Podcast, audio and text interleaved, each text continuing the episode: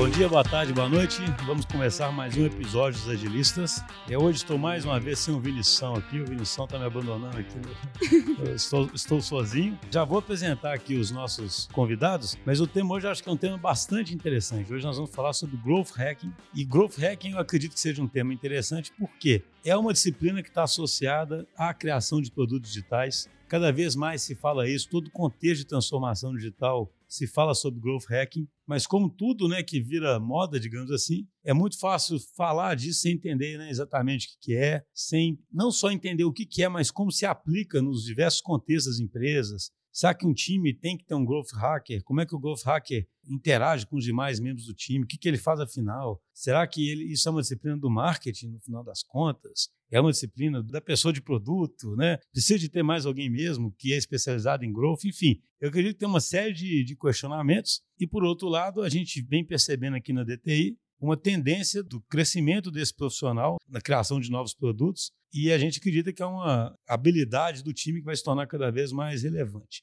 Então, para falar sobre isso, obviamente, temos dois Growth Hackers aqui. Uhum. Então, vamos começar, porque queria pedir primeiro para a Aline se apresentar. Tudo bem, Aline? Olá, pessoal, tudo bem? É, eu sou a Aline, eu trabalho como cross aqui na DTI, nos squads do Pardini, e ajudo também de vez em quando aí em outros projetos da DTI, e é bem bacana poder atuar com growth aqui dentro. Vocês vão ver que a gente traz muito valor.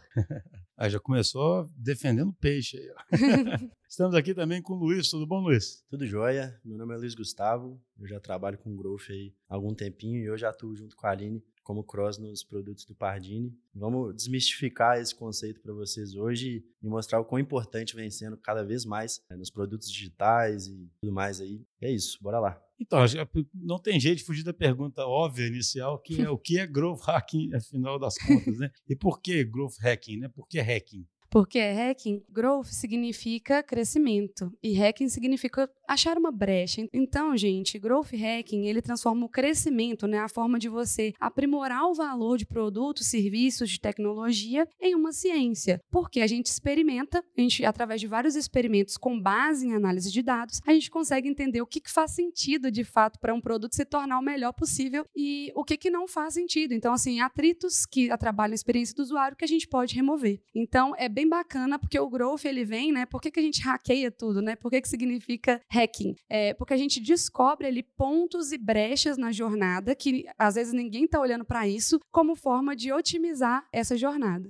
Só, então é interessante, né? Uma vez eu, eu já fiz uns trabalhos com a Hyper Island, uhum. que é de transformação digital. E eu lembro que um termo que eles adoravam usar era o termo hacking mas era o termo hacking no sentido positivo, né? Porque uhum. hacking tem aquele sentido meio negativo, né? Alguém que invade. Sim. O hacking no sentido de alguém que não se conforma com o sistema como ele é, né? Exatamente. Alguém que tenta ter um olhar diferenciado do sistema e tentar procurar uma saída diferente daquela saída que está todo mundo olhando, né? Uhum. É isso aí, Luiz? Seria é. isso, o hack né? É, no growth também, pessoal, a gente entende, tipo assim, caminhos fáceis que ninguém está olhando, então a gente faz testes muito baratos, testes que às vezes não custam nada, às vezes com um formulário a gente consegue provar o valor de um produto que ninguém estava vendo antes. Então é por isso que a gente hackeia, porque todo mundo fala, como pode? Vocês fizeram uma coisa tão simples e entenderam ali como que funcionava aquela jornada. Então, o hacking é nesse sentido mesmo, nesse sentido positivo de pegar ali as brechas, que a gente chama de brechas, né, pontinhos que ninguém está olhando, porque a gente tem um, uma visão macro. O growth hacking, ele está olhando a jornada inteira. Então ele não está olhando só para um produto, só dentro de um squad às vezes. Ele está olhando o todo lá em cima para trazer pequenas otimizações para cada time. Então a gente consegue hackear muita coisa, a gente fala hackear, né? Mas a gente testa tudo para entender o que, que faz sentido e o que, que não faz. É, a gente gosta de falar que a gente vem para acabar com o eu acho e vem para o eu testo, eu sei. A gente vai criando toda essa inteligência atrás do produto para você ir lapidando cada vez mais o produto para chegar cada vez nele ser um produto bem melhor para o seu cliente final e entendendo a jornada completa. Entendi. Então, é uma, uma, pergunta que eu sempre tive essa dúvida, queria ver o que vocês falam, né? Que para mim é uma dúvida natural. Essa, essa questão de fazer experimentação, né? Que é o que uhum. o Luiz disse, é o testo ela é algo que deveria ser intrínseco a um time ágil. Um time ágil uhum. deveria fazer experimentação, deveria procurar aprendizado contínuo. Por que, que precisa de um. Eu estou fazendo o papel da jogada do diabo, né? Por que, que precisa de um growth hacker para fazer isso? Ou o que, que ele adiciona a mais nessa experimentação? Uhum. A gente vê muito, tipo assim, o time ágil, às vezes, fazendo experimentações muito de validação só. Quando chega um growth no time, a gente não faz experimentos só de validação de protótipos, por exemplo. A gente faz um experimento para entender como a gente pode crescer esse produto. Então, assim, se eu tenho um time que tem que está desenvolvendo um produto e ele desenvolve esse produto de uma forma que ah, é aquilo que a gente precisa fazer ali para agradar aquele cliente. A gente pensa em formas de automatizar isso. Então, assim, como eu posso trazer mais clientes, como eu posso economizar uma receita. Então, isso tudo é formas de crescimento. Como eu posso melhorar o tempo que o meu cliente gasta utilizando esse produto. Então, a gente faz experimentos para encontrar formas de otimizações muito mais precisas com base em dados. Então, assim, assim, não só fazer experimentação para poder validar algo que, tipo, ah, validamos, então vamos aplicar isso daqui. Mas, às vezes, para fazer uma experimentação preventiva. O que, que é isso? Antes da gente desenvolver uma linha de código, antes da gente prototipar qualquer coisa, a gente entende se isso é um valor. Então, o Growth, ele consegue trazer para o time, tanto para o designer quanto para o PO, formas deles priorizarem, eles fazerem as suas funções. Então, assim, o PO vai ter refinamentos melhores, ele vai ter priorizações melhores, o designer vai poder ter mais tempo para gastar em prototipação prototipações melhores e fazer outras entrevistas, discoveries com o usuário, enquanto o Growth está ali testando se de fato aquilo é algo que deve ser investido agora. Então, ter essa cultura da experimentação com o Growth realmente ajuda o time a ser não só mais ágil, quanto garante que o discovery contínuo aconteça. A gente percebe muito isso aqui em times que têm Growth e times que não têm Growth, tipo dentro de produtos, porque a gente consegue medir e ter métricas em experimentos contínuos mesmo mesmo. Então, assim, as métricas elas são frequentemente analisadas e a gente entrega relatórios para nossos times decidirem o que, que tem que ser feito e já modelamos outros experimentos a partir disso. Então a gente não só faz experimentos de validação, mas com essa mentalidade de crescimento. Então o que mais a gente pode fazer para tornar esse produto o melhor possível, o mais sustentável possível, no melhor tempo que a gente pode? Entendi. Inclusive, acho legal da gente trazer que está muito alinhado ao ágil de errar rápido e aprender rápido. É exatamente porque não gasta esse tempo, esse esforço, dinheiro de desenvolver alguma coisa, de criar um novo produto. Você consegue fazer isso muito com protótipos e perceber o que vai realmente gerar valor para o seu cliente final. Entendi. É engraçado, pelo que vocês me falaram, estou tentando me colocar no lugar do público, né, para tentar deixar Sim. bem claro, né? É como se fosse assim, um time ágil, ele vai seguir um caminho de experimentação, uhum. mas um caminho mais linear, digamos assim. Uhum. Seguindo mais ou menos um caminho que ele está traçando ali, claro, validando hipóteses, mas seguindo um determinado caminho ali de hipóteses que já vai traçando. O Growth vai ter uma mente um pouco mais inquieta, uhum. tentando achar formas diferentes de pegar aquilo que já está feito e falar, pô, mas essa parte dá para melhorar muito isso aqui? Se o objetivo daqui é isso, sabe que eu consigo uhum. dar um uhum. salto? É tipo isso, né? Como se fosse alguém que fica em paralelo. Eu diria até que talvez o. E aí, assim, eu vou fazer uma conclusão e uma pergunta, né, na, na sequência, né? Ou seja, então, tem um time que vai seguindo um caminho que está montando um produto novo e tem um, um growth que está primordialmente tentando executar testes e fazer análises para ver se eu consigo pensar algumas coisas diferentes ali e acelerar isso. aspectos ali que eu estava tentando alcançar. E, eventualmente, isso que eu descubro aqui vira subsídio para a tomada de decisão do time para ele poder apostar no outro caminho ali, ou seja, acaba entrando no backlog de um PO. Exatamente. É isso. Não só para o time, às vezes até para o cliente, né? Porque o cliente também utiliza dessas análises, essas experimentações para decisões estratégicas hoje. Então a gente aprende muito. Então, se você tem uma pessoa focada em experimentação, torna o fluxo do seu time completamente diferente. Então, assim, você tem, você garante que o PO fique fazendo perfeitamente a parte especialista dele, apesar dele participar também das experimentações, entender ali, colocar suas dúvidas, né? Quais hipóteses são mais interessantes, que ele tem mais dúvida, mais incerteza, para poder pegar o melhor valor daquele produto. E o designer também é, participando dos protótipos da criação com a gente, que ele pode, no final de um experimento, pegar todos esses insights, esses atritos, para poder fazer features melhores. Então, assim, o Growth ele não trabalha sozinho. A gente realmente está alocado dentro de um produto. Só que em vez de a gente só olhar para aquele produto que a gente está trabalhando, que às vezes dentro que é como acontece dentro do squad, a gente está olhando para a jornada inteira. Então, às vezes, tem vários produtos que se interligam dentro dessa jornada que a gente pode achar oportunidades em interligar um com o outro. Então, isso acelera ainda mais o crescimento do negócio para as pessoas envolvidas, para o cliente e dentro do produto, né? Consequentemente. Então, por isso que vocês dois disseram que vocês atuam de forma cross. Exatamente. Porque não teria sentido ficar imerso num produto até talvez para não ficar contaminado ali dentro, né? Sim. Imagino eu, porque Porque essa visão de hacker exige uma visão mais de fora, né? De quem não está. E o time já está envolvido com aquela realidade. Quanto para ter contato com outras realidades que permeiam aquele produto e trazer ideias diferentes. É, o Growth, ele tem um perfil de tanto ser especialista, porque a gente, nós somos analistas de dados, mas ao mesmo tempo nós trabalhamos muito com experimentações e nós somos profissionais que a gente entende muito do que está acontecendo no mercado. A gente está sempre procurando formas novas de se realizar experimentações. Mas a gente também tem um perfil generalista. Por isso mesmo, porque a gente tem que entender um pouquinho de cada coisa a gente tem que entender um pouquinho de cada coisa para poder garantir novas formas de se experimentar e garantir testes promissores. Então, a gente é tanto especialista em experimentação, em crescimento, que é, é, é ampliar esse valor do produto, quanto generalista, porque a gente tem que, às vezes, entender que a gente precisa de algo da parte de dados. Às vezes, a gente tem que entender que a gente precisa de um desenvolvedor para fazer alguma coisa ali específica. E a gente com, consegue conversar com todas essas áreas e garantir e também romper a barreira de áreas que não se comunicam frequentemente. Então, o Growth ele ajuda, né, que é, todas essas áreas esse, de um time de tecnologia se mantenha em constante alinhamento. Então, isso é muito bacana também. Acho que é legal a gente trazer sobre essa parte da gente ser cross, muito porque, igual a gente falou, com esse ciclo de experimentação, a gente sabe, a gente consegue saber o que, que não dá certo e o que, que dá certo através dessa inteligência que a gente criou antes. Então, se algum outro time vem com uma feature nova, com uma ideia nova, e às vezes a gente já fez uma experimentação passada daquilo, a gente já sabe que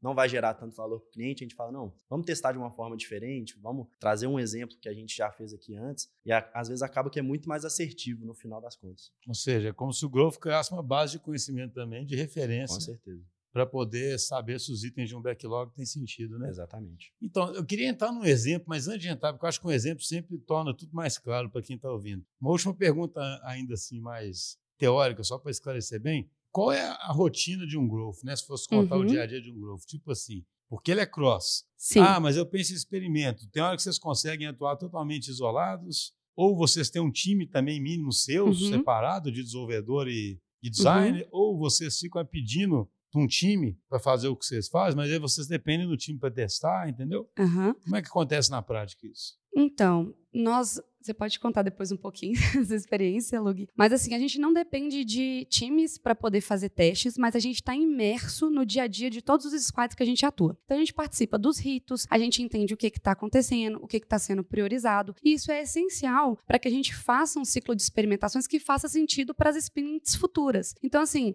pensando já no que, que um time vai desenvolver lá na frente, a gente já pensa em testar antes para ver se aquilo gera valor e já levar esses insights para o time de desenvolvimento o time de design é já pensar lá no refinamento o que, que vai fazer de uma melhor forma. No dia a dia de um growth, né, a gente faz várias coisas. A primeira coisa que a gente faz é analisar os dados de todos os times e produtos que a gente atua. Então, a gente cria alguns dashboards interativos para levar essas análises de dados para o nosso time, para a gente também ter análise de dados, porque a gente, Growth não funciona sem análise de dados. E, além disso, a gente define com os times quais são os principais cenários de dúvidas e monta um backlog de hipóteses mesmo. Nós temos um backlog imenso de hipóteses é, relacionando vários produtos onde a gente atua, porque uma hipótese pode servir para o outro e gerar esses insights. Dentro dessas hipóteses, a gente gente modela alguns experimentos, a gente tem essa toda essa geração de ideias do que, que a gente pode fazer e gerando esses testes a gente define com os times o que que a gente vai fazer de teste, né, no período de como se fosse assim dentro do calendário de discovery de um design. Então, enquanto o designer está ali com seus indicadores de design, de fazer sombras, fazer pesquisas com o usuário, a gente também coloca experimentações para a gente poder testar. Dentro dessas experimentações, geralmente a gente trabalha com um time de negócio, então a gente traz para perto o PO para entender quais os principais cenários de dúvidas para a gente priorizar hipóteses relacionadas que façam sentido e traz o designer também para ele pensar, às vezes, com a gente um protótipo que ele já tenha lá, que ele possa fazer alguma automatização, ou então, com baixo esforço, o que, que a gente pode testar para ver se essa ideia é viável. Então, eles participam de toda essa construção da modelagem com a gente para entender se, se aquilo vai dar certo ou não. Nós definimos métricas, então, né, tipo assim, fontes para validar cada hipótese e geramos esse teste. Então a gente pega clientes finais, né, clientes realmente do nosso produto, do nosso serviço que a gente está testando, para ver se faz sentido. No final, né, dessa experimentação, a gente faz uma análise diagnóstica, pega todo esse aprendizado e apresenta para o time de negócio e para o time de desenvolvimento. Então pega aí tanto a jornada de discovery quanto a jornada de delivery aí dos nossos times ágeis aqui dentro da DTI. E acho legal a gente até trazer um pouco mais sobre o que, que é essa experimentação, né? Que a gente fala tanto de uhum. teste e às vezes não fica muito claro. Igual a Aline falou que a gente às vezes traz o cliente final, então é, pô, será que o cliente vai entender mais uma funcionalidade específica dessa forma ou dessa forma? A gente chega no cliente final, prototipa aquilo e fala, ó, oh, faz pra gente é, tal ação. E a gente analisa bastante, a gente observa muito é, os nossos clientes finais para entender de fato é, o que, que vai fazer mais sentido no final das contas, é, adiantando esse processo de desenvolvimento, né? Igual a gente falou, para evitar uma perda de tempo, de dinheiro, do que seja, para ser mais assertivo no final das contas. É, outra coisa que os growths fazem também é justificar de forma quantitativa e qualitativa o valor entregue por todo o nosso time. Então a gente consegue medir que às vezes um desenvolvimento, um produto que a gente entregou, ele não gerou valor só porque ele atingiu o objetivo daquele produto, mas às vezes ele economizou tempo de ações, né, daquelas pessoas que utilizam aquele produto, ele, ele economizou uma receita, aquele produto gerou um caminho para que o cliente, né, o nosso cliente, né, possa desenvolver um produto relacionado que vai fazer aquilo crescer. Então a gente consegue justificar para o cliente final nosso que contrata a DTI, por exemplo, contrata um growth na DTI O que, que a gente está gerando de valor e o quanto disso é valor. Então, assim, de forma métrica, então, nos dados. Então, toda essa parte data-driven, que às vezes fica difícil, às vezes, para um PO fazer, porque se um PO parar para mexer com toda a área de dados, eu acho que os refinamentos ficariam piores, sinceramente. Então, a gente consegue justificar os papéis de todo o nosso time. Então, assim, o PO, nesses refinamentos todos que ele entregou, então, qual foi o valor que a gente gerou com essas features, essas coisas que a gente entregou? O nosso time de desenvolvimento, né, ele fica, às vezes, com mais saúde, né? Isso impacta, às vezes, na saúde do nosso time, porque a gente percebeu isso. Quando o nosso time, ele vê o quanto que ele gerou de valor, né, de forma quantitativa, qualitativa, nos dados ali, o que que ele gerou, ele fica muito mais feliz. Ele fala assim: nossa, a gente fez uma coisa incrível, né? A gente não só entregou feature, que é exatamente o que, que a gente né, quer é, levar para os nossos clientes. Nós não queremos gerar só features, a gente quer gerar valor. Então, isso é muito interessante. A gente consegue levar todo esse relatório, essa análise de dados para nossos não, clientes é, finais. É interessante porque, assim, então, a gente já explorou isso aqui em outros episódios, que acho que o cliente, o cliente até às vezes os próprios times, eles subestimam o esforço que você tem que fazer para ser data driven, sabe? Tipo Sim. assim, é bonito, né, falar que você quer ser data driven. Exatamente. Só que, por exemplo, o foco em produtividade em muitos squads uhum. e produtividade medida por feature Uhum. acaba impedindo o squad, por exemplo, de preparar uma infraestrutura que permita que vocês analisem dados. Exato. Porque assim, ó, vocês vão analisar os dados se o sistema estiver coletando dados, se o sistema estiver criando uma estrutura, não é isso? Sim. Não é mágico, né? Assim, Corretamente. O Golf não faz mágica, ele chega lá e tem os dados, né? Acaba que o produto tem que ser feito de forma instrumentada, né? Isso, a gente precisa dessa instrumentação, principalmente de um profissional de dados. Se tiver um profissional de dados é melhor ainda. Quando a gente não tem, a gente dá um jeito mesmo de entender como que a gente vai medir. Então, assim, até os OKRs, né? Tipo assim, quando a gente tem um growth no time, até os OKRs que a gente define com o cliente, a gente entende assim, como que a gente vai medir isso? A gente tem formas hoje de fazer essa medição. E além dos OKRs, a gente está olhando também para métricas do produto, que garante que o produto está gerando valor. A gente está olhando também para as métricas do negócio, que impactam no objetivo real que o nosso cliente final está né, tá querendo atingir, a empresa está querendo atingir. Então a gente começa a medir outros KPIs, outros indicadores e tenta instrumentar isso. Então, assim, de que formas que a gente pode tirar? Nós vamos tirar isso é com queries, nós vamos tirar isso é num Analytics, a gente vai cadastrar isso num Data Lake, num E o time de dados é extremamente fundamental para a gente nisso. Então, assim, às vezes, quando a gente tem growth no time, não tem alguém de dados, isso falta bastante. A gente vê em várias estruturas, às vezes, dentro da nossa estrutura mesmo, né? Então, com os growths, a gente instrumenta, instrumentaliza isso com a ajuda de devs. Então, assim, a gente explica para o cliente a necessidade, os devs conseguem colocar algumas ferramentas de métricas ali que servem tanto para o growth analisar, quanto acaba para o designer também, um mapa de calor que ele pode entender algum comportamento do usuário e até para PO também, porque o nosso time todo, né? A gente fala que às vezes é um vírus assim do growth. A gente entra um growth no time, de, de repente todo mundo está discutindo dados dentro do refinamento. Então, assim, isso faz sentido? Tá? Por que, que faz sentido? Quanto disso que vai gerar valor? Então é mais ou menos por aí. É, e medir o que faz sentido, né? Igual você falou. Porque às vezes a gente tem alguma métrica que as pessoas acreditam que ser aquilo que está gerando valor para o cliente final, mas não necessariamente é aquilo que ele vai enxergar no final das contas. Então, é... Isso, bem que você falou isso, Lug, porque a gente já mostrou isso para o nosso cliente. Nosso cliente às vezes acreditava que o problema dele era um. Quando a gente foi medir, a gente mostrou que, que o problema era outro. E aí a gente atacou de forma mais assertiva. Então, o growth, ele remove essas incertezas. Então, é aquilo da gente ter certeza ali com a base de dados e mostrar para o cliente, olha, o que o dado está apontando é isso, a gente tem que ir por esse caminho. E para o nosso time também. Então, e aí vamos finalmente chegar num exemplo, né? Qual exemplo vocês podem contar sem revelar informações aí, né, confidenciais, mas qual exemplo que, se, que poderia ilustrar talvez essa transformação, sabe assim? Sim. O que, que um time tipicamente, o que, que o growth trouxe para um time que tipicamente não teria sido feito, sabe? E ao ter o growth aconteceu o quê? Nossa, a gente tem vários exemplos aqui na DTI e fora da DTI também, né?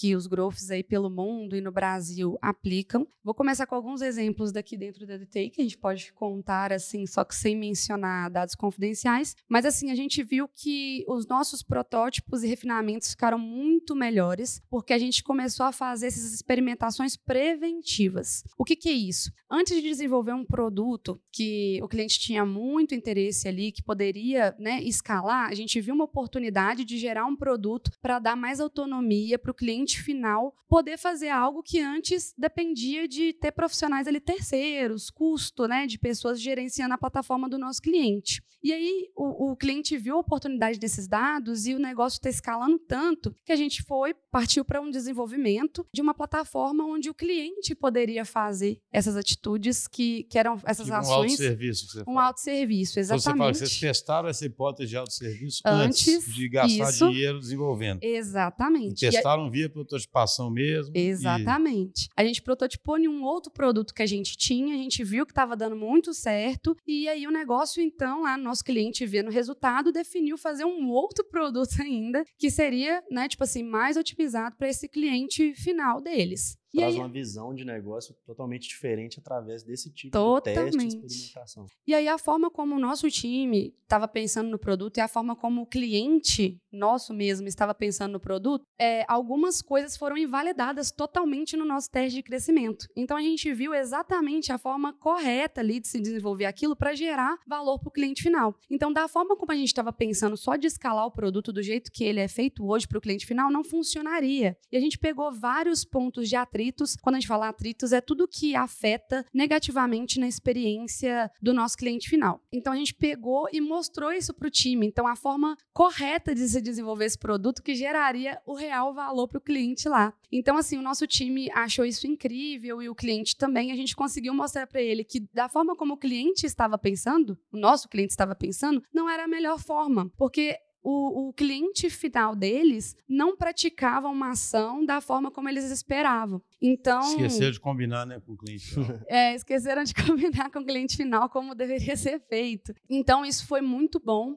Outra coisa que a gente fez também, o cliente final pediu para a gente fazer um novo produto e só pegar uma, uma prática que estava dentro do produto antigo e só colocar do mesmo jeito que era feito no produto antigo no nosso produto novo era, por exemplo, com economia de folhas de um processo. Eles imprimiam folhas para poder desempenhar né, um, uma atividade lá com o cliente final dele, e eles queriam só que colocasse dessa mesma forma essa impressão de folhas no nosso produto novo. E a gente ficou inquieto, falando assim: uai, será que precisa mesmo ser desenvolvido dessa forma? E nós fomos testar. Quando a gente viu, o cliente não precisava dessas folhas. Porque essas informações ali naquela folha, as únicas informações que ele precisava, que era de login e senha, não precisariam estar ali. Então isso virou otimização para vários produtos com recuperação de senha. E foi um caminho legal para o cliente, o nosso cliente, conseguir se digitalizar porque a gente conseguiu gerar uma economia grande com um processo que não precisava ser feito mais dentro do produto novo. Então, isso foi uma inquietação nossa que a gente testou. O cliente talvez nem investiria tempo nem recurso com isso, e a gente, com nenhum recurso, conseguiu ainda gerar economia. Então, isso é um case real que a gente tem aqui, de vez em quando a gente conta ele. E a gente tem vários outros. Se você quiser citar, Lug, algum é, dos seus amigos também, é, você pode citar aquele.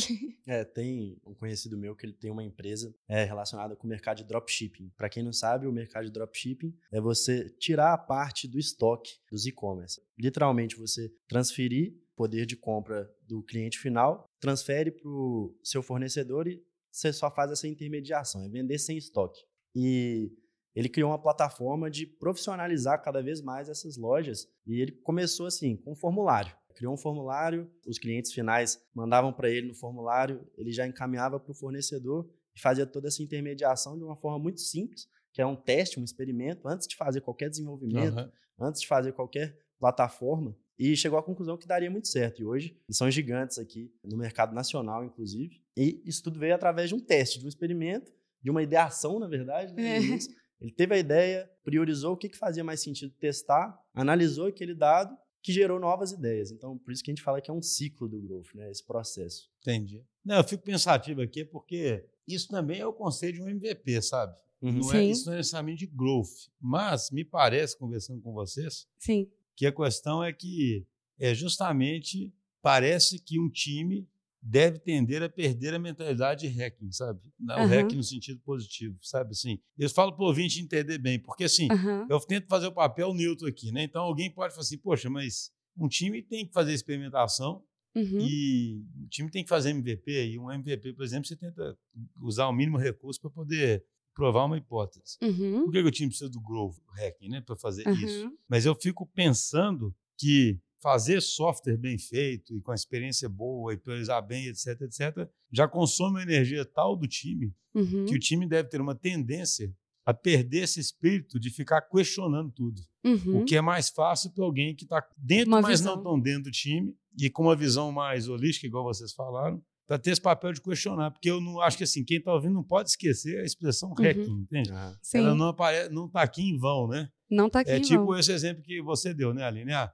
será que precisa mesmo de usar papel no final das contas? Essa, essa informação é necessária uhum. mesmo? Só porque a gente fez isso sempre, precisa fazer mesmo? Tem um jeito de não ter que fazer isso? Exatamente. É claro que um time poderia fazer essas perguntas. Sim. Mas parece que um time tem tendência a parar de fazer essas perguntas. Agora, o que eu acho interessante, a gente está até caminhando para o final, mas queria saber se acontece isso, e pelo que vocês deram a dica, acontece. Um time que tem a influência de um growth hacker, ele tende a incorporar essa cultura de hackear mais, né? Sim. Porque, assim, é não só de ser data-driven, mas o time... Porque uhum. eu, eu, gosto muito, assim, um time ágil, tá todo mundo no jogo. Tá todo então, mundo no digamos jogo. assim, não, eu, uma coisa que eu ficaria com raiva, né, digamos assim, é um time que respondesse assim, por exemplo, ah, é claro que a gente nunca fez experimento aqui, não tem Golf Hack, ou o Golf Hack não está sabendo falar não. direito. Cara, isso é um time ágil, entendeu? Porque uhum. o time tem essa responsabilidade. O Golf Hacker está provocando mais, está pensando mais, está trazendo aquela disciplina para o time. Uhum. Mas ele não pode ser só o dono daquilo. Igual, por exemplo, eu acho terrível um time que o backlog é só do PO.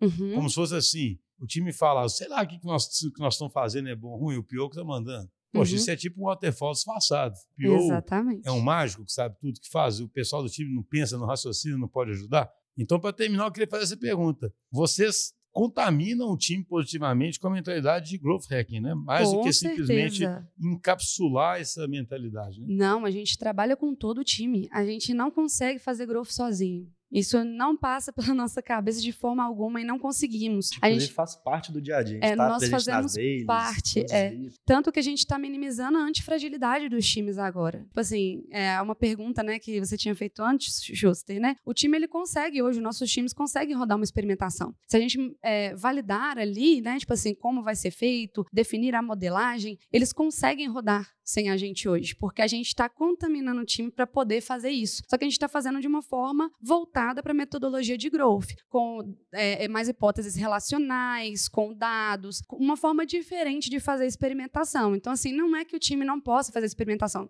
muito pelo contrário, a gente quer que eles façam cada vez mais. Até por isso que a gente fez um backlog de experimentação que tem todos os aprendizados de todos os experimentos que a gente fez e todo mundo do time pode acessar isso. Uhum. E a gente faz reuniões para mostrar para todo o time tudo que a gente gerou, todo o aprendizado, porque aquilo vira uma inteligência, como a gente falou, uma base de conhecimento de inteligência em todos os pontos da jornada. Você vê que hoje a gente tem muito mais sincronia, mais sintonia em todos os nossos times, porque um time pode desenvolver um produto que tem nada a ver com um aplicativo, ele pode estar desenvolvendo uma aplicação web, mas ele entende tudo o que está acontecendo no fluxo do aplicativo. Então, esse time de aplicação web nosso, hoje já sabe falar, não, se a gente precisar de um dado específico, vai estar lá no aplicativo, mas esse dado vai influenciar a gente fazer uma automatização aqui nesse produto. É isso que está acontecendo hoje nos nossos times. Então a gente consegue entender que tipo essa questão do hackear é muito a gente influenciar e trazer tipo assim melhorias em todos esses pontos e até mesmo para o negócio. Hoje a gente faz às vezes relatórios automatizados para o nosso cliente que contrata os nossos times. E aí esses relatórios ajudam o cliente a fazer uma definição de negócio que aí depois ele configura no nosso produto, mas não dependeu de ninguém do nosso time. Então a gente entendeu que se o, o nosso cliente final tivesse essas informações informações, ele consegue trazer uma otimização que vai fazer nosso produto crescer mais. Uhum. Então, é a gente conseguir fazer o todo. Isso é hackear. É a gente entender o que faz sentido para toda essa jornada e, e remover cultura, o que não faz. Né? É criar uma cultura. De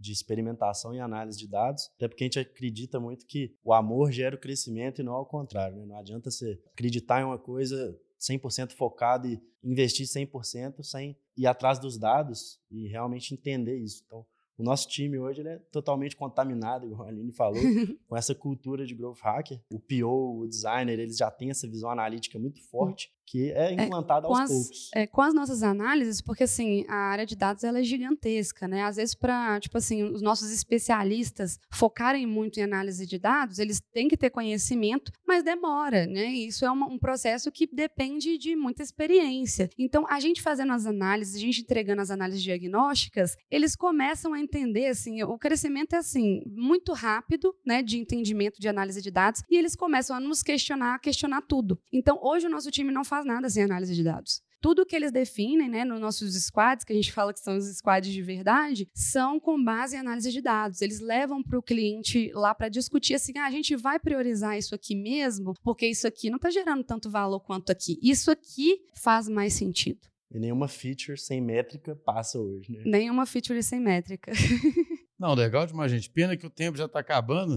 Gostei demais da conversa. Acho que para o ouvinte fica essa. Para mim, a principal lição, digamos assim, é essa, essa questão do. A gente fala que o squad tem que ter uma missão, né?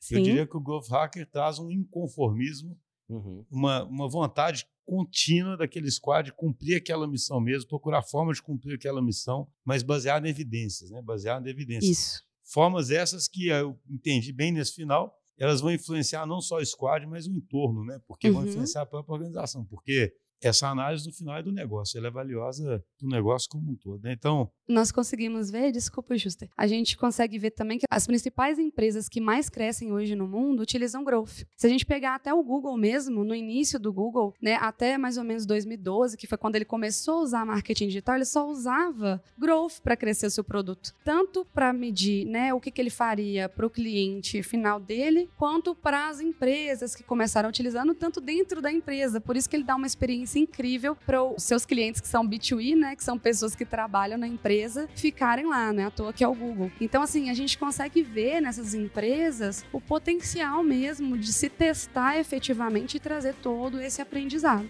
Bacana demais. Aline, Luiz, muito obrigado.